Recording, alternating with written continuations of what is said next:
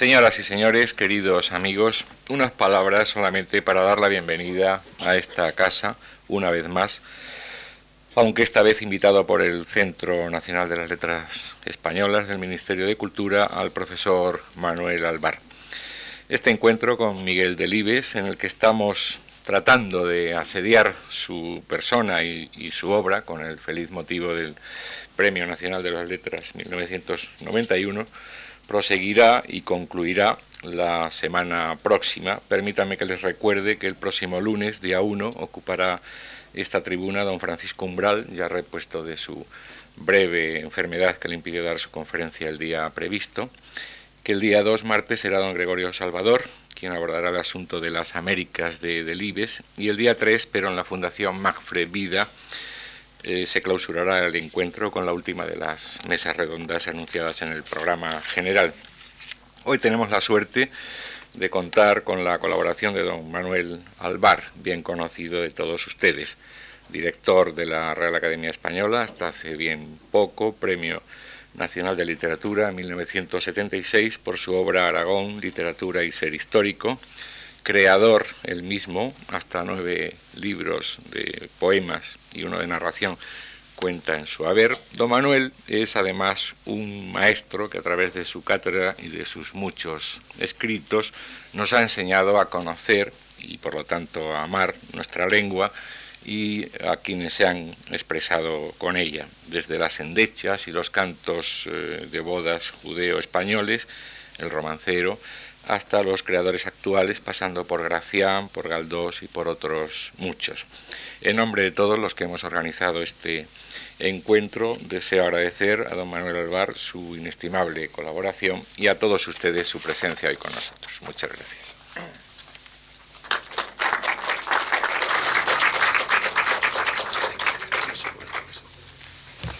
Señoras y señores, sean mis primeras palabras de gratitud por el honor que para mí significa participar en estos encuentros sobre la obra de Miguel Delibes y mi gratitud muy especial a todos ustedes que en un día como hoy tan aciago por la climatología, por los transportes, etcétera, han venido a estar conmigo. Muchas gracias.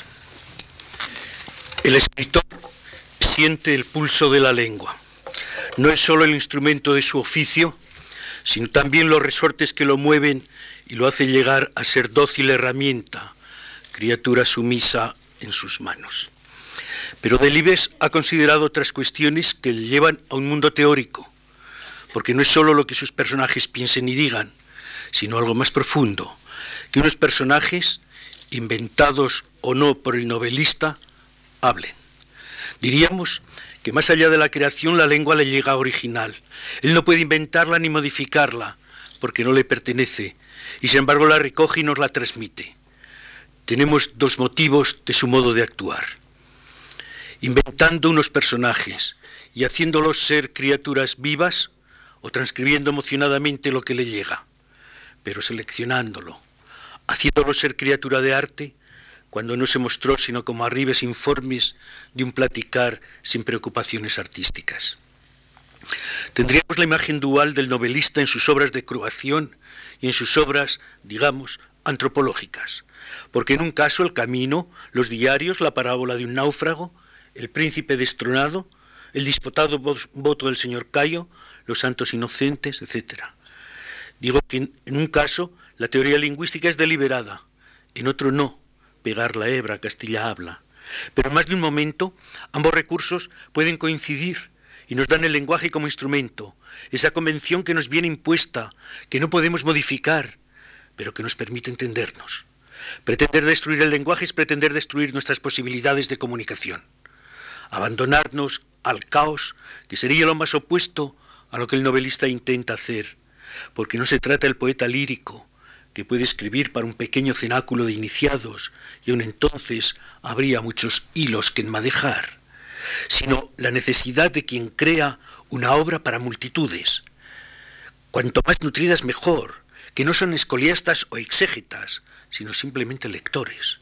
El lector puede ser de muy heterogéneo talante, el conocedor de la literatura y el simple curioso, o el historiador y el sociólogo, que buscan los testimonios que no encuentran en otro sitio, o el lingüista y el etnólogo. Para todos escribe el narrador, por más que su pretensión inicial no tenga en consideración tantos y sutiles hechos para los que su obra resulta tener validez. No cabe destrucción del lenguaje, sino engrandecimiento, no desmembración, sino articulación, no dispersión, sino integración. Por eso Delibes reacciona con pocas contemplaciones cuando se le plantea el problema. Yo no creo en la destrucción del lenguaje, la considero una broma. El lenguaje destruido dejaría de ser comunicación, y pienso que el lenguaje, si no sirve como vehículo de comunicación, no sirve para nada. Suponer que ello comportaría una renovación artística me parece una santez. Aquí unas pocas palabras muy claras y precisas. El lenguaje es un hecho colectivo en el que estamos inmersos y del que no podemos zafarnos. Pero no cabe lamentarse. La lengua es cárcel si no la sabemos usar o nosotros no somos, como diría Unamuno, otra cosa que un cacho de mansedumbre. Pero la lengua es nuestra libertad, porque nos da la experiencia de millones de hablantes que nos han legado un instrumento que no tenemos que inventar para cada una de nuestras necesidades y al que podemos moldear, como los dedos del alfarero a la pella del barro.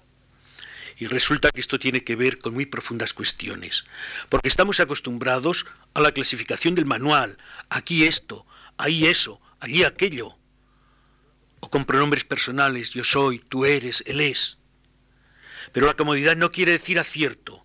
El novelista, sin dejar de serlo, puede merecer otros títulos. Diría más, es necesario que los tenga si quiere ser un buen novelista. Porque el novelista escribe historias. Y esas historias de dar en el clavo son algo más que la vida de un personaje. Sutil y debatida cuestión. Unamuno dio un corte de estilete y puso a un lado las circunstancias y al otro las descarnadas historias de pasión. Habían nacido las nivolas. Acierto, desacierto.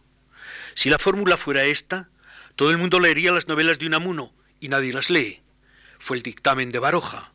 Pero don Pío tenía su técnica y era comprensible que las otras no le gustaran, lo que no quiere decir que el diagnóstico fuera cierto. Miguel Delibes ha hecho algo de lo que preconizó Unamuno. Ha reunido un manojo de circunstancias externas y ha creado un libro, apasionante donde los haya, dramático como el más de los suyos, angustioso con un reverdecer de ansias españolas pero lo ha hecho por un procedimiento distinto que Unamuno.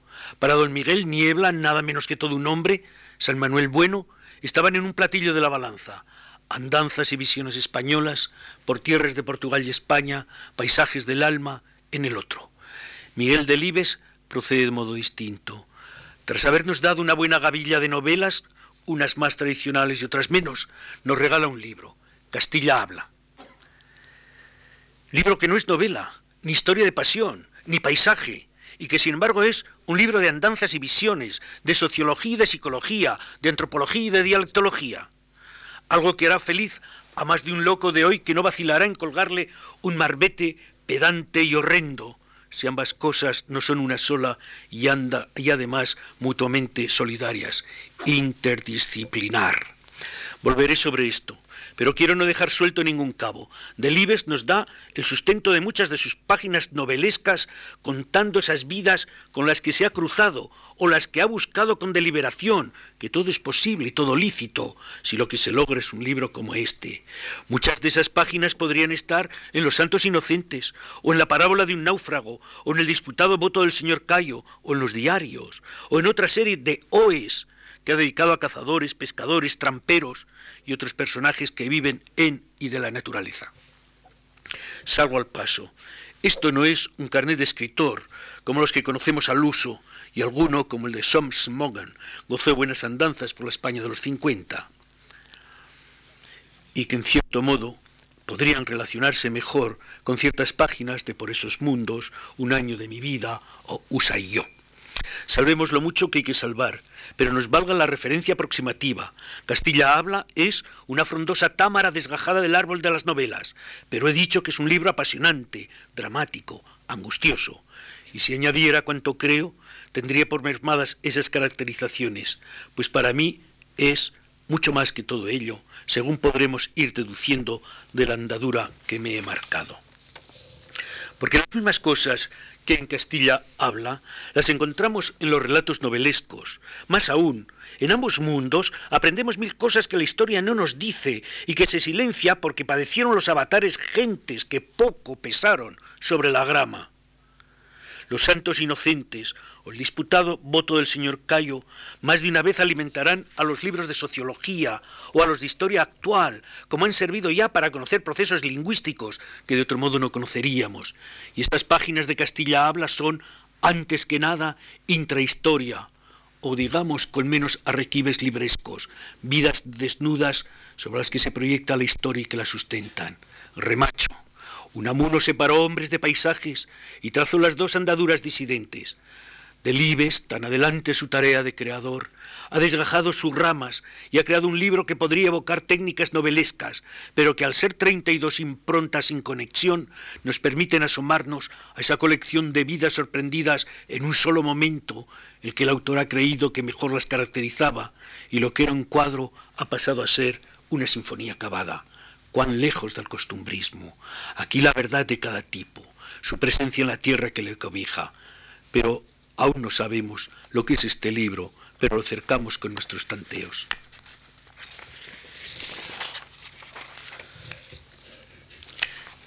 Si de la riqueza lingüística de esas gentes rurales pasáramos al campo de la creación novelesca, tendríamos que el caso más complejo de enmarañamiento lingüístico es el del bedel cazador.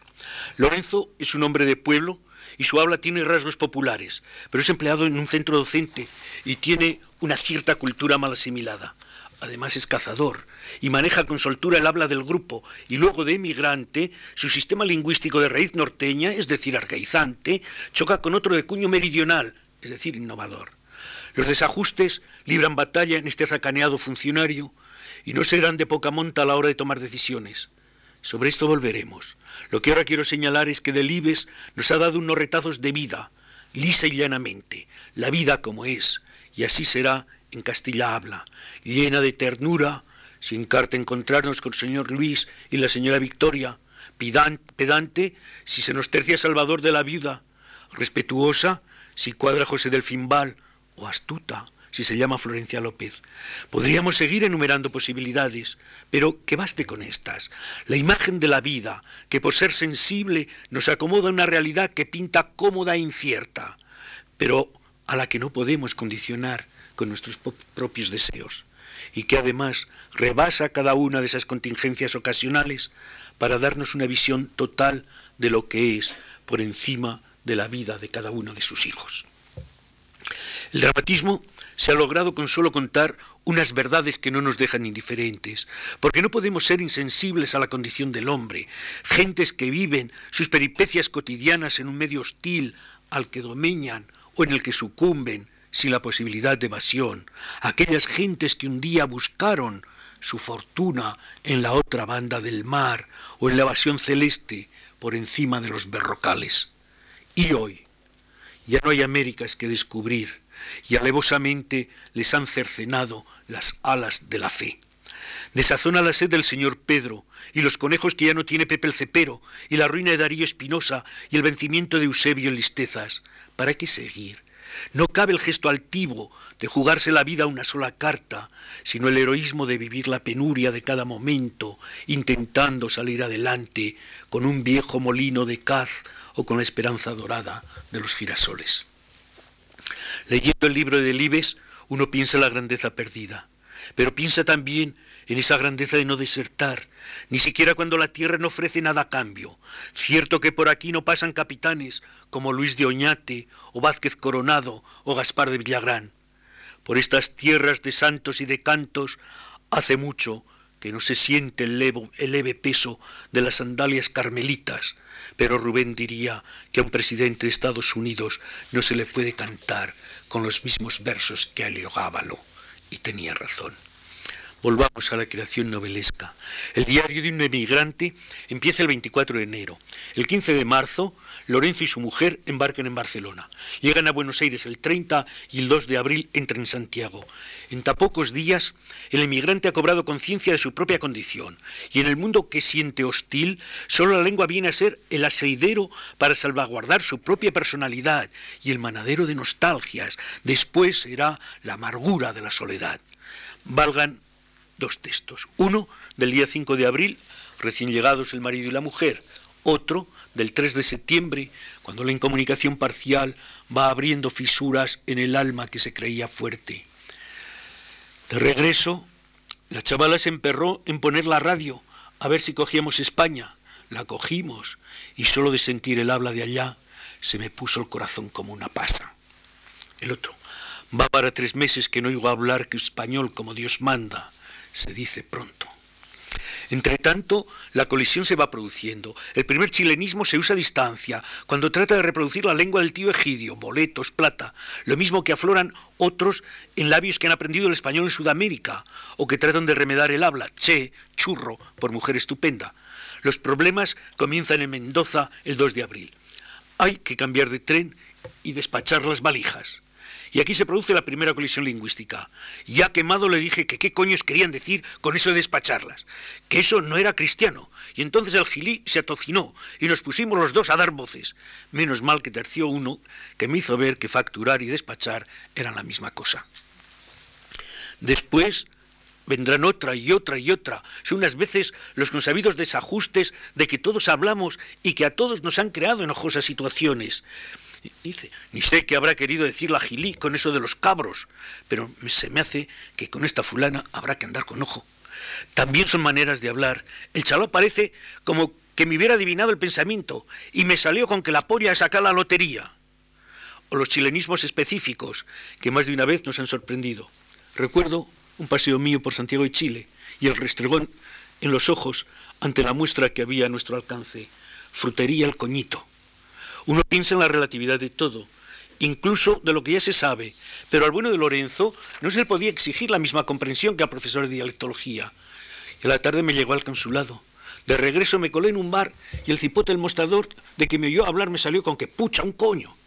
Ya le dije que sin ofender, y el torda recogió velas y que había querido decir español. Damas Alonso me contó una preciosa anécdota que a su vez se la había dictado Alberti, pero en fin, no hace demasiado caso. Y es que la razón estaba de parte de aquel hombre que en su risa dijo que todo eso del lenguaje es una chorrada. Y a un chileno que hable como un libro, a lo mejor se le toma en España por un deslenguado y a la recíproca. Y tampoco le faltaban motivos al mostazado Lorenzo en su discusión con la mocama. La gilí de ella me salió con que si provisional quería decir provisorio. De mal café le respondí que sería ella la que con provisorio quería decir provisional. Los desajustes están en la lengua y en la interpretación del mundo a través de la lengua. El castellano se trasplantó, tuvo sus cambios semánticos como resultado de la historia, lo estamos viendo. Pero hubo antes un proceso de adaptación y los colonizadores llamaron a las cosas por el parecido que tuvieran con las que ellos sabían de Castilla. Y así, los mismos significantes se aplican a significados diferentes. Lo que no fue previsible es que un día llegara a Chile un emigrante llamado Lorenzo, que tuviera afición a la caza y al cobrar un bicho raro, para igual que las aves frías, un pastor se empeñara en llamarla codorniz. Ya le dije que a las codornices me las conozco como si las hubiera parido. Y el cipote porfió que, cómo no, que al tiro la reconocería y que era un macho. Le dejé en su idea por no llevarle la contraria y echar la mañana a perros. Las cosas no tienen remedio. A través de la palabra se identifican las aves, cuestión de nominalismo que trasciende la capacidad de las entendederas del cazador. Fracasado en su intuición lingüística, se denigra a las pobres aves cobradas como se increpa a quien tiene usos idiomáticos diferentes que los nuestros. Cazar fácilmente no tiene emoción, y estas perdices son medio maricas. Y aunque está buenas el plato, no es que sean las de allá, con su gusto a bravío que le enciende a uno la sangre. Pero las cosas no tienen remedio. Un viernes, 3 de septiembre, se escribe, dentro de 30 años, uno amasado unos pitos, se compra un carro que le zumba el bolo y para allá, porque por vueltas que se le dé, como aquí está provisorio. Y entre el desafío y la claudicación una larga teoría de citaciones que van señalando la aclimatación de la lengua a una nueva realidad, por más que el hombre se quede como el alma de Garibay, pendiente de un cielo que ha perdido y sin apoyar los pies en una tierra que no le pertenece. Se ha producido una nueva fusión del narrador con su criatura. Resulta sorprendente la capacidad de vocabulario que Delibes captó en ese contacto. Es él quien aprendió para que Lorenzo escribiera, pero no deja de ser importante la postura que el novelista había tomado y que iba a condicionarle aquella novela que todavía no existía ni en proyecto, pero sabemos la razón. Diario de un cazador salí el mismo día que yo cogí el avión para Chile. Me llevaron al el primer ejemplar al aeropuerto. De manera que mi lectura del diario en Cazador durante la travesía me dejó tan reciente la conciencia de Lorenzo que cuando me enfrenté con Sudamérica lo vi todo a través de los ojos del cazador. alguna vez Delibes dice que este lenguaje rural, porque no tiene que ver con el popular, sigue llamándome la atención. Necesitamos aclarar o matizar. El novelista distingue entre el rural o habla de campesinos, cazadores, rateros, pescadores y admira en ella la propiedad con que define sus problemas o la topografía que la circunda y lenguaje popular o habla urbana de carácter barrio bajero. Pero entre ambos registros hay otro, el coloquial de las ciudades, tan distanciado de la vulgaridad como del arcaísmo conservador, algo que puede ser un proceso de integración lingüística, del mismo modo que en la urbe se cumple otro proceso de integración social, porque el lenguaje urbano es expresión de unos comportamientos que son opuestos a los rurales y que hacen hablar a la vida de la ciudad de una manera específica. Frente al estatismo de la sociedad rural, que se caracteriza lingüísticamente por la alimentación de intereses, el ciudadano participa de muchas representaciones simultáneas y es miembro de una serie de estratos. Es decir, los personajes rurales de Delibes tienen un mundo muy limitado y a él condicionan las posibilidades de expresión, que por afectar a un orbe restringido son enormemente matizadas y precisas. Por el contrario, la ciudad funde multitud de intereses y unifica diversidad de metasistemas que conviven y se condicionan mutuamente. Entonces, la semántica puede hacerse más deslizantes y los significados resultan más imprecisos. Poseemos una obra de Delibes que nos resulta muy ilustrativa. Me refiero al príncipe destronado. Se trata de la lengua, los diversos niveles de lengua de una familia burguesa. El grupo social se define por sus hábitos. Papá mondaba delicadamente una naranja, auxiliándose del tenedor y del cuchillo sin tocarla con un dedo. Se caracteriza también por un estatus que denuncian ciertos elementos ambientales. Leen Paris Match, tienen un cenicero de Murano, el suelo de la habitación es de tarima encerada, la pitillera es de oro, etc. Y también por unos amores ilícitos muy bien caracterizados dentro del grupo. Pero con la casa se vinculan los hijos, las criadas, el chofer, los novios. Todos van estableciendo unos recursos bien diferenciados por la pertenencia a un conjunto o por las relaciones con los individuos del otro. Vítor y Ladomi, las criadas denuncian continuamente su origen por vulgarismos y ruralismos. Si no lloras al lavarte la cara, te bajo conmigo a por la leche. Dila buenos días, concho, eso digo yo, pero ¿por qué todo lo malo tiene que tocarla a una? el crío este tiene cada cacho salida, yo no sé qué hacer con esta cría, me se duerme. Y, lógicamente, el niño aprende la lengua de las criadas, pues dentro de la doctrina de Platón, ellas son nuestros primeros maestros de retórica. Me se ha mojado el cañón, se camelé, vio salir un demonio de los infiernos, a por él, como no me se hace bola, y junto a ellos la jerga infantil que traen los hermanos, el cole, la tele, chiflar, por gustar apasionadamente. Y así se va formando una lengua coloquial en la que, como diría mamá con sentido ambiguo, en esta casa son muchos los que dicen cosas inconvenientes. Luego nos extrañamos de que los niños hablen lo que no deben. Este conglomerado nada simple se hace más complejo aún con gentes que del mismo nivel son ajenas a la familia. Para no repetir, quiero fijarme solo en Femio, el novio del Habito, que irrumpe en la casa con su uniforme de soldado. Para un niño lleno de fantasías, esa inesperada presencia es una descarga de emociones, pero, no pero nos interesa su registro idiomático. Se trata de un hombre plebeyo, don Juan de criadas en los paseos domingueros, chulo y engreído ante la moza recién llegada del pueblo. Su lengua se acomoda a este conjunto de relaciones en las que el mundo, de una sexualidad incipiente, le produce reacciones de macho rijoso. Su lengua, soez y ambigua, pretende dominar a la novia. Si tú tienes hoy mala leche, yo la tengo peor. No enseñes esas cosas a la criatura. Qué jodido chico. No piensa más que en matar, parece un general. Parla como una persona mayor. Vaya pico que se gasta. El Andova no se ahorca por cien millones, ya ves tú. Gintanismos, gicho, coloquialismos, quito hierro, te lo tomas por donde quema. Eufemismos de transparente contrasentido, tengo lo otro. Ambigüedades, tu papá apunta por lo fino. Me gusta lo blanco, deslizando la mano por el escote de la novia. Vulgarismos, aquí, por la tercera persona. Jergalismos, barbo, por cinco pesetas. Todo acompañado del gesto suficiente del chulo. Sacó otro celta y lo encendió entornando los ojos y haciendo pantalla con las manos. Todo esto sirve para caracterizar a un hombre que se identifica por el registro de su habla más que por cualquier otro motivo. Delibes nos ha dado unos niveles de lengua determinados por esa serie de realizaciones a las que llamamos habla. Esto en sí es importante, pero no resulta ser todo. En la ciudad coexisten todos esos registros que motivan la heterogénea estructura lingüística de una urbe, pero en otra novela, El disputado voto del señor Cayo, las cosas funcionan de manera diversa. De una parte, el lenguaje ciudadano, zafio, tosco, paupérrimo. De otra, el rural, exacto, matizado, riquísimo. Solo una crítica miope ha podido ver en esta novela una anécdota externa y no enterarse de su preciso planteamiento. Es la lucha de la ciudad contra el campo, o con palabras que suenan bien a los oídos de un humanista, el menosprecio de corte y alabanza de aldea. Pero no en unos planos utópicos, sino una realidad que al fin acaba desesperanzadamente. Frente a esta denigración urbana de la lengua, por los políticos ambulantes. El señor Cayo es la voz de la tierra. Tierra quiere decir fidelidad a unos usos, respeto a la herencia, identificación con lo que es inalienablemente propio. Hay un breve diálogo que nos puede servir de aclaración y ejemplo.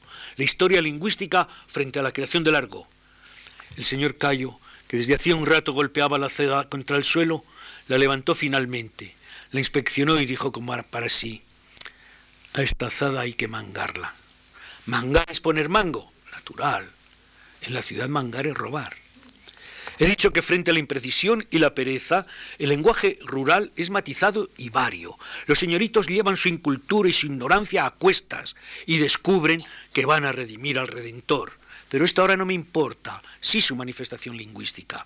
El novelista, como tantas veces, se ha convertido en su propio personaje, lo conoce, conoce el mundo y conoce la manera de expresar los dos orbes complementarios. Entonces escribe con la precisión que el rústico hubiera narrado si se lo hubiéramos pedido. El señor Cayo, penduleando la escriña, ascendió por la senda bordeada ahora de cerezos silvestres, y al alcanzar el teso, se detuvo ante la cancilla que daba acceso al corral, sobre cuyas tapias de piedra se asomaban dos robles. En un rincón, al costado, se levantaba un cobertizo para los aperos, y al fondo, en lugar de tapia, la hornillera con una docena de dujos. Dentro de la cerca, las abejas bordoneaban por todas partes. El señor Cayo hubiera narrado así, y el Rafa no hubiera salido su pobreza léxica, ni hubiera salido ni salió. Bastaría seguir leyendo por estas páginas para ver en el abrigo la encariñada precisión de un vocabulario, el saber aposado de generaciones y generaciones, el amor al trabajo bien hecho. El contraste no tiene color. La libertad lingüística también es libertad humana.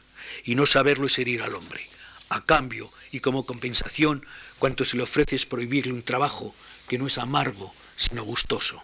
Queda dicho, una y otra vez convergen las novelas de Delibes y el relato antropológico llamado Castilla habla, pero se supera el 98ismo que más de una vez encontramos por las páginas de este libro. Lo supera porque cuenta como sus abuelos hubieran contado, ve limpiamente lo que ellos hubieran visto y aman lo que ellos amaron. No está mal para dar continuidad a nuestra cultura. Pero se aparta de los abuelos. De ellos aprendió cuanto de bueno podía aprenderse, pero se desvió de lo que no cuadraba y es el último hombre del 98, porque su visión supera la de todos ellos. No quiero juzgar, sino caracterizar. Julio Senador es un arrastre de lo peor del 98, atrabiliario, injusto. Delibes es la superación del mejor 98, amor, fidelidad. Incluso hacia el hombre, al que las gentes de fin de siglo veían como perturbador de paisaje. El narrador de hoy va más lejos, integra a las criaturas en su paisaje y las siente con ternura.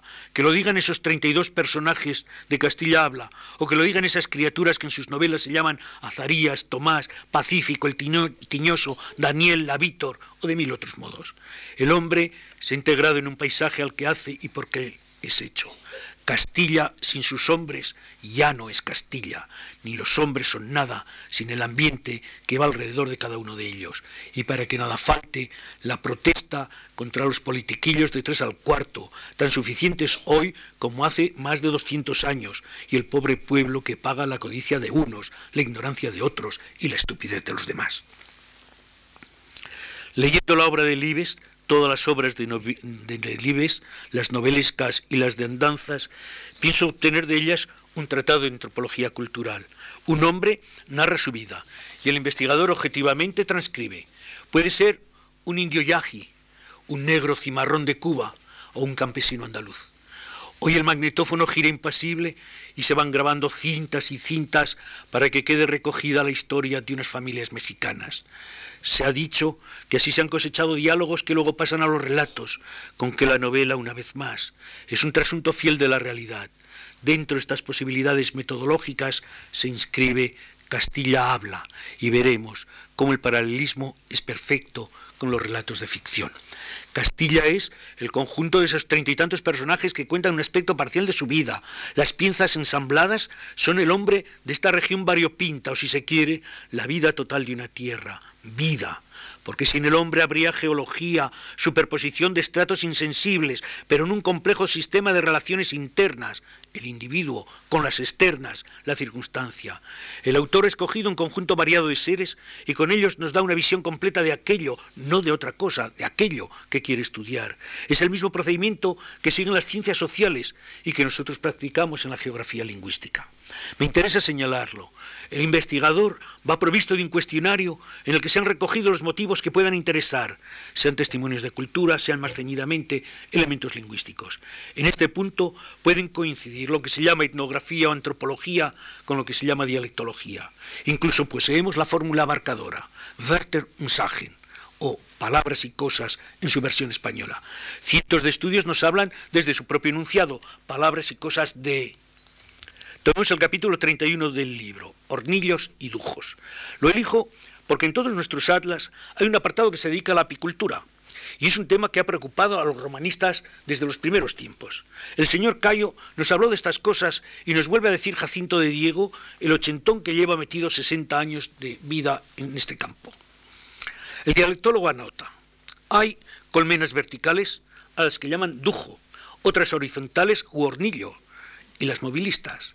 El comenar se llama hornillera, el conjunto de abejas enjambre y la formación de los enjambres enjambrazón. Los machos son los zánganos y las ordenadoras del trabajo reinas.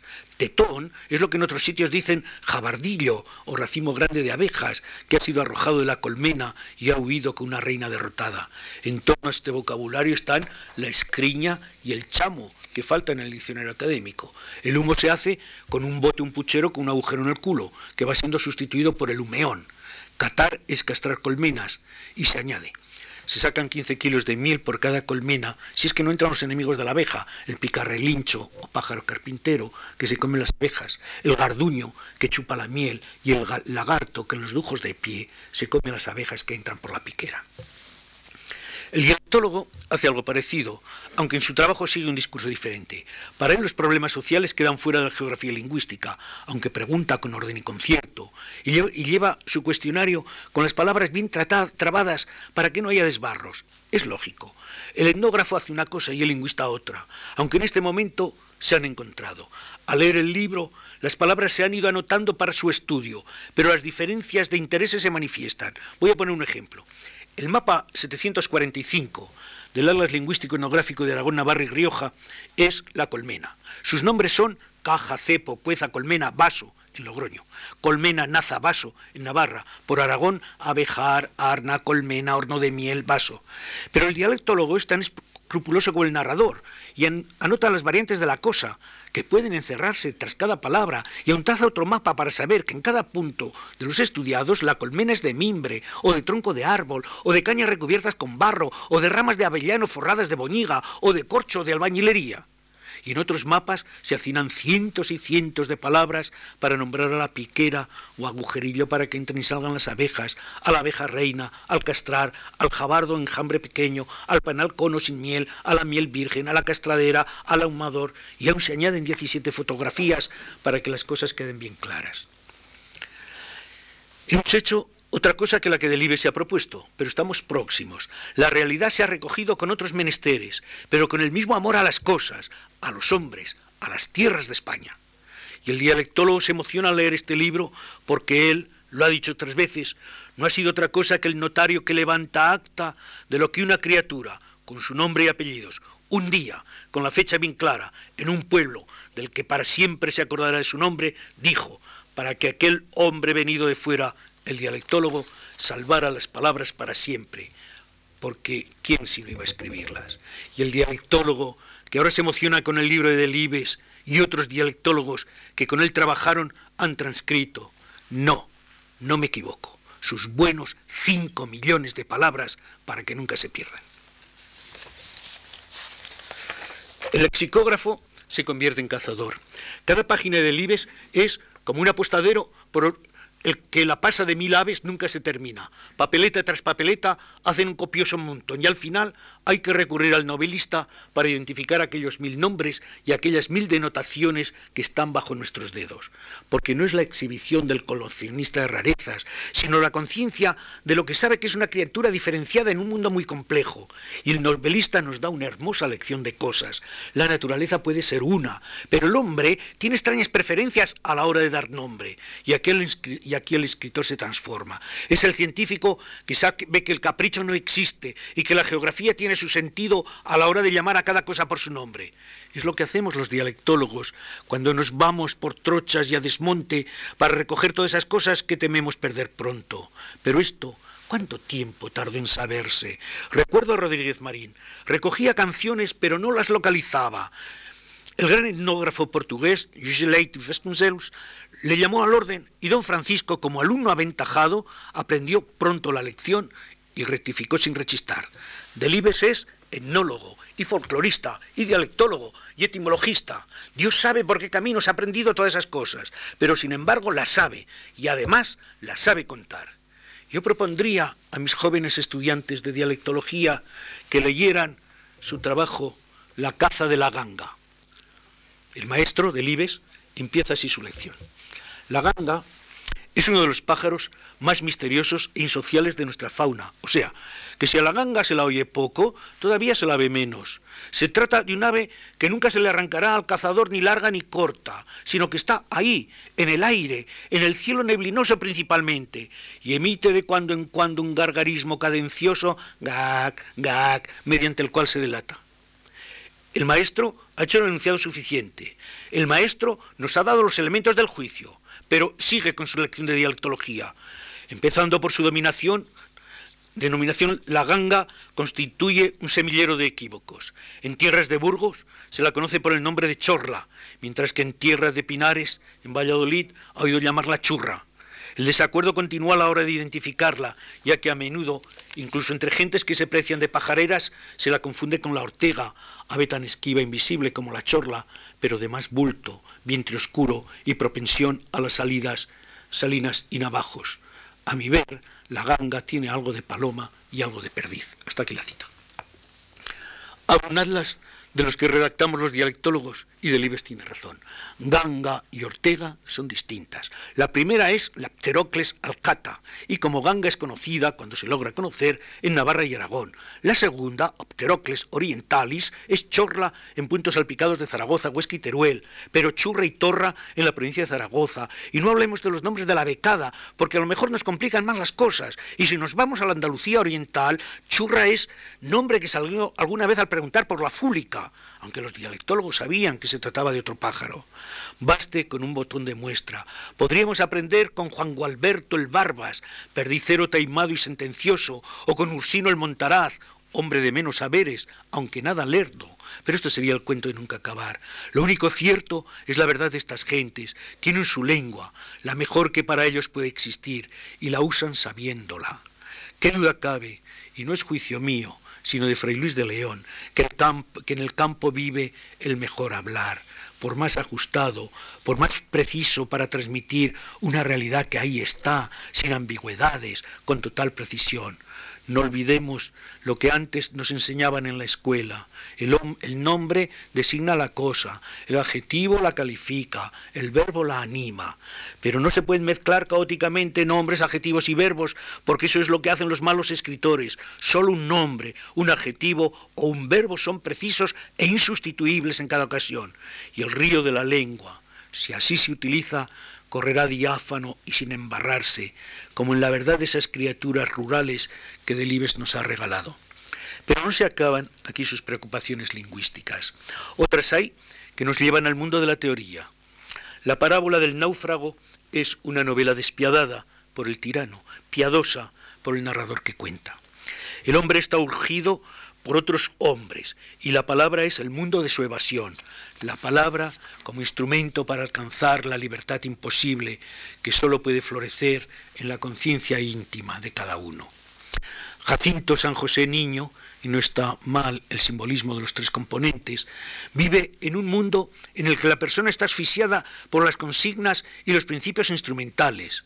Jacinto San José Niño, en un mundo al que han castrado hasta el aire que lleva la voz, quiere ser hombre libre y monta su propia teoría, la del hombre acosado, pero que uno sabe que será cubierto un día por el toisón de los borregos. Antes de llegar a la degradación del solo ve con que el libro acaba, Jacinto San José Niño intenta salvarse de la palabra, pero la palabra será su perdición. En un reconocimiento médico, ya no absurdo, sino más allá de los límites de la paranoia, llega a la conclusión de que no diferencia un cero de una O. Si esto ocurre en cosas de tan poca monta, cito, ¿qué de particular tiene que las palabras confundan y que cada uno dé a la misma palabra significados distintos? Si la imaginación del hombre es tan débil que no es cierta inventar un garabato que diferencie claramente el cero de la hoja cinto, toda de ser confusión, convéncete, porque hay mucha gente interesada en armarla, la confusión, porque de ella, de la confusión, sacan tajada a los vivos, te das cuenta, y la única por oportunidad de convivencia que se nos dio a los humanos, la torre de Babel, la desperdiciamos bien tontamente. Aquí se plantean los primeros problemas lingüísticos de nuestro hombre. Se trata de que la palabra sea una entidad unívoca para que la comprensión sea unánime, es decir, se suscita la cuestión del cambio semántico. Cada individuo no da a la misma palabra significados distintos, porque entonces la comunicación sería imposible. Lo que ocurre es que cada hombre está inserto en un grupo o en varios grupos sociales que se comportan de manera distinta ante la lengua común y al trasladar esos metalenguajes desde los límites parciales en lo que es comprendido hasta otros muchos más amplios y que participan de otros intereses, entonces se produce el desajuste. Pero no se trata de un individuo que modifique la lengua, sino de un grupo que puede condicionarla, Lógicamente, solo unos pocos lenguajes muy técnicos se situarán en un plano abstracto en el que las palabras tengan una séptica significación. Fuera de ellos, el hombre incluye valoraciones psíquicas que vienen a dar complejidad al signo lingüístico y puede ocurrir que a través de ellas se vayan resquebrajando las primitivas unidades. Estos hechos, que son normales y poco catastróficos, a un ser sometido a presiones inhumanas, le llevan a desconfiar de las posibilidades y un del valor de la comunicación. Piensa en la Torre de Babel como total negación del intercambio, o dentro de cierta racionalidad en una lengua artificial que por nueva aún no tenga más valores que los puramente denotativos. Genaro, el hombre degradado a condición perruna, en su vida social reunía a un grupo esperantista. La idea subyacente era que merced a un idioma universal, los hombres del mundo entero podrían al fin cambiar impresiones, perfeccionarse mutuamente y a la postre quizás entenderse a despecho de los prohombres. El planteamiento del problema, tal y como Jacinto lo formula, era la base de cualquier lengua artificial, internacionalidad e invariabilidad léxica. Pero esto se puede entender en una sociedad teóricamente libre, no en cualquiera de las nuestras que están condicionadas por la garrulería de los prohombres, ni tampoco es posible en el mundo limitado por la tiranía de Don Abdón. En el primer caso, el escepticismo de Jacinto afecta a la esencia misma del lenguaje tal y como el hombre se sirve de él. Cierto es un espléndido instrumento de comunicación, pero tan pronto como hablan los archipámpanos, se alborota la humanidad, de forma que si 1.500 millones de hombres pudieran todos hablar entre sí, el mundo se convertiría en una olla de grillos. Por eso Jacinto se separa pronto de los esperantistas.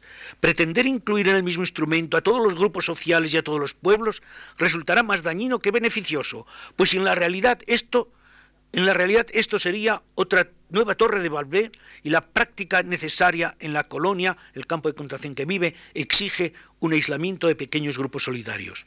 La postura de Jacinto ha dado un giro completo. Babel convenía porque en su galimatías nadie se entendería con nadie, y eso podría ser una especie de felicidad, pero la falacia de la lengua es permitir llegar a la comprensión de todos por todos.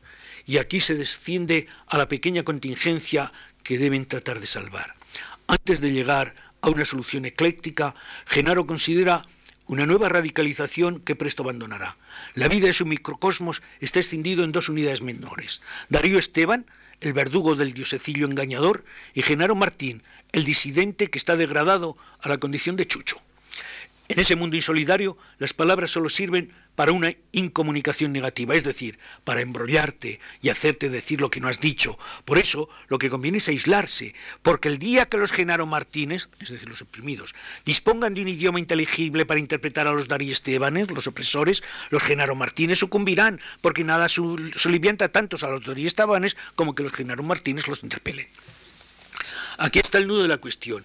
Ni una lengua universal que nos enloquecería, ni una común a toda la complejidad de una sociedad, por limitada que lo consideremos, pues llevaría a la destrucción del grupo que quisiera pensar por su cuenta. Entonces no queda más remedio que desestimar cualquier tipo de generalización lingüística, ni universalismo, ni sociologismo integrador. Hay que inventar un lenguaje de grupo, limitado en sus intereses y limitado a quienes se interesen, es decir, un lenguaje añadido a la estructura social en la que se vive para poder sobrevivirse con una partecilla al menos de libertad. Genaro está formulando principios archisabidos en lingüística. El problema de la comunicación está en el cerebro, no en los órganos fonadores. Por tanto, el cerebro ha de actuar con independencia de lo que se emita. Frente a la palabra agresión, Jacito postula la palabra escudo. Su teoría, tal y como yo la deduzco e intento articularla, es que si se habla se discute, si se discute se odia, si se odia se mata. Ante este pesimismo metafísico no cabía sino salvar lo que menos pudiera comprometer. Dentro del grupo en el que Jacinto o Genaro o Baudelio, Villamayor o Eutilio Crespo estaban insertos y se consideraban solidarios. menos palabras y más cortas. Se habían resuelto todas las aporías, aunque el movimiento que estaban haciendo por la mudez a la paz iba pronto a tropezar con otras, la falta de prosélitos, la incomprensión del proyecto y el lema, ni retórica ni dialéctica, frase corta, palabra corta, pensamiento largo, vino a sufrir una primera y fundamental limitación. Lo de pensamiento largo era difícil de conseguir, pues no estaba en la mano o en las entendederas de todos, y la ideología de Jacinto tuvo que reducirse al plano de la forma de expresión, pues todo lo que afectara al contenido no tenía carácter voluntativo y por tanto escapaba a las posibilidades del hombre. Así las cosas, los principios pragmáticos limitaron a decir, cito, A, no racional, que al hombre se le vaya toda la fuerza por la boca. B, la palabra hasta el día apenas ha servido sino como instrumento de agresión o exponente de necesidad. C, con las palabras se construyen paraísos inaccesibles para las piernas. Y de última, cuantas menos palabras pronunciemos, menos y más breves serán la agresividad y la estupidez del mundo.